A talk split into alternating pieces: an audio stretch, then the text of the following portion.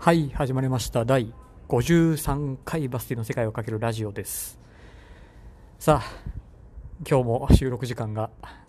現在と今日は11月の22日いい夫婦の日。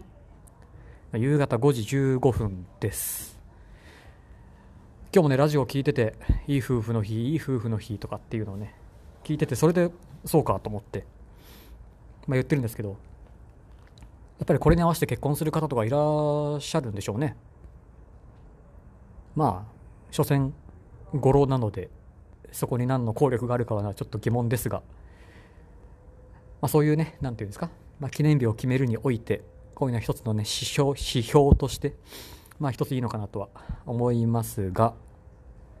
さて今日もゆっくりやっていきましょう。今日も寒いので今日も結構歩いてきてて一日通してまあそんなにですけどまあ今日も疲れちゃったので今日も適当に座りながらの収録となっております。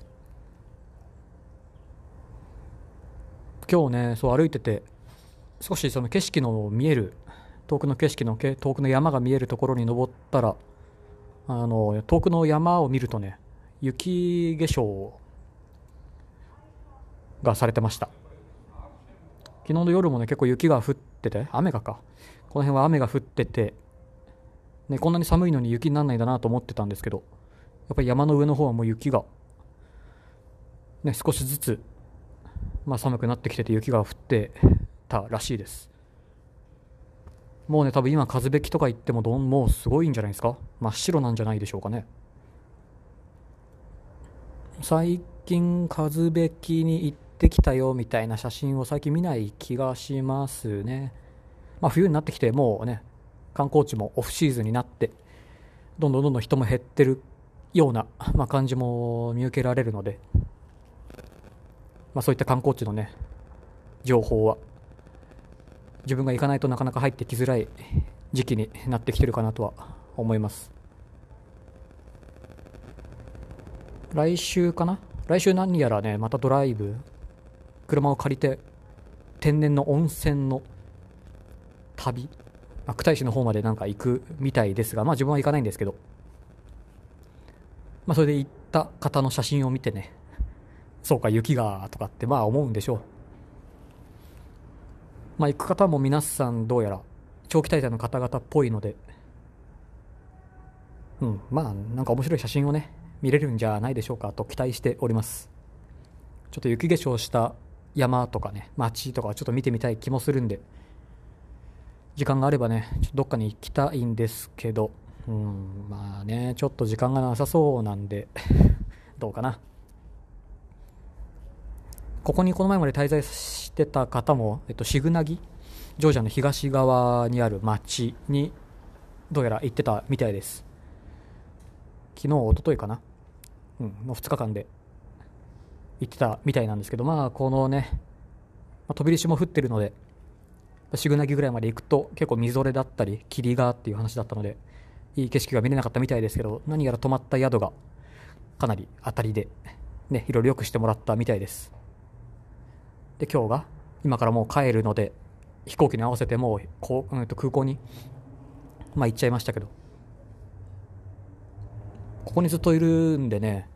いろんな人が来ては帰るみたいなのを一人で まあ、まあやってて、まあちょっと、なんていうんですか、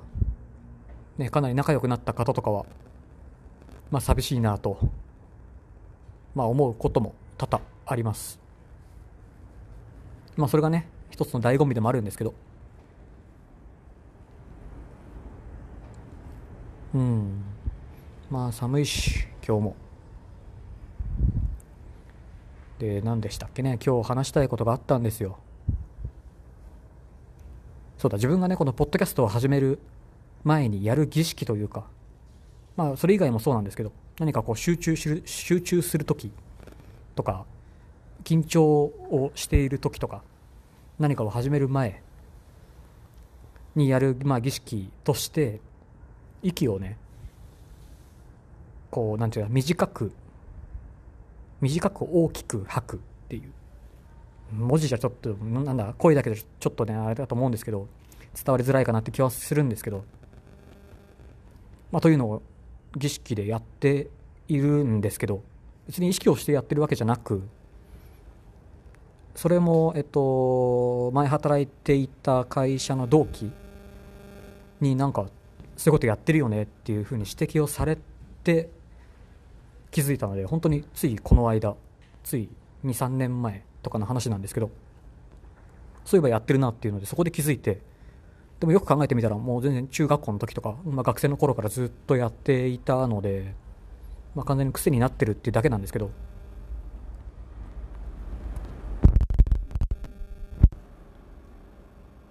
やっぱりああいうなんていうんですか自分のスイッチを入れる方法みたいなのはうんまああるんじゃないかなと思います。ねスポーツ選手だとスパイクをねどっちの足から履くとか。ねあのイチローとかだと朝は絶対カレー食べるとかも有名ですよね。そういうルーティーンとかそういうのが結構皆さんも気づいてないかもしれませんがよく考えたらあるんじゃないでしょうか。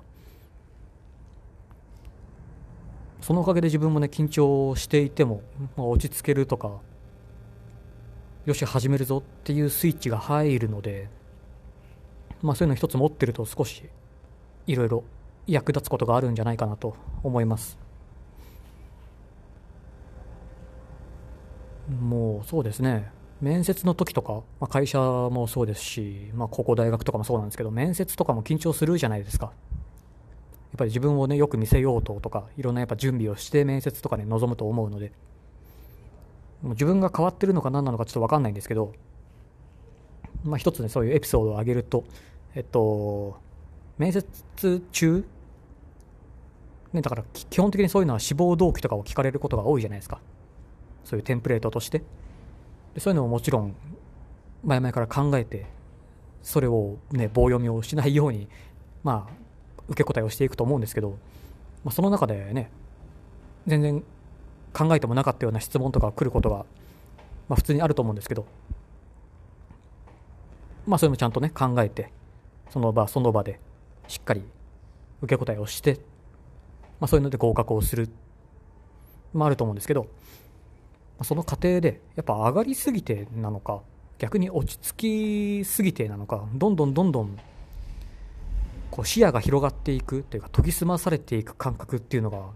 高校の面接の時かな。高校に入る時の面接だか中学3年とか15歳とかの時なんですけどあの時に一回そういうのを味わったことがあってあの感覚をねこう忘れることができなくて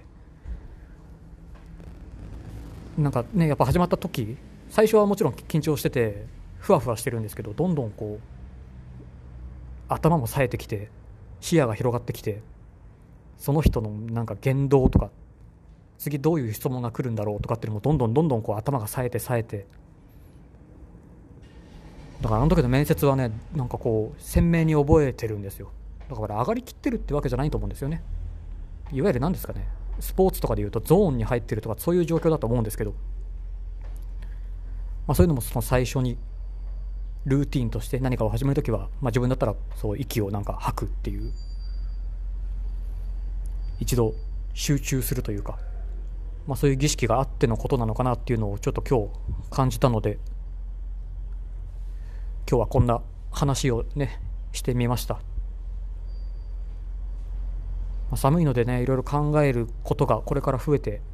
くるのでねこういう適当な話を自分のエピソードを交えて話すことがちょっと増えてくるかと思います。もしよかったらそういうのがねあればルーティーンとか集中する時に何かやってること飲んでるものとかねなんかいろいろあると思うんですけどコーヒーを飲むよとかしっかり朝ごはんは食べるとかね。まああると思うのでもしよろしければこのあれのリプランまたは「ハッシュタグセカラジ」カタカナセカラジをつけてツイッターつぶやいてみてください。いまだにそういうのを全然やってきてなくて、まあ、前回そのボイスメッセージいただいたのでそれで一度やったぐらいなのでね。そういうのがあれば拾って自分がうまい具合に調理をねすると思うのでちょっとぜひいただけたらいけいただけたらなと思います。ってことで第53回でしたっけ？うん溜まってるはずです。この辺で終わりです。ということでまた次回お会いしましょう。またね。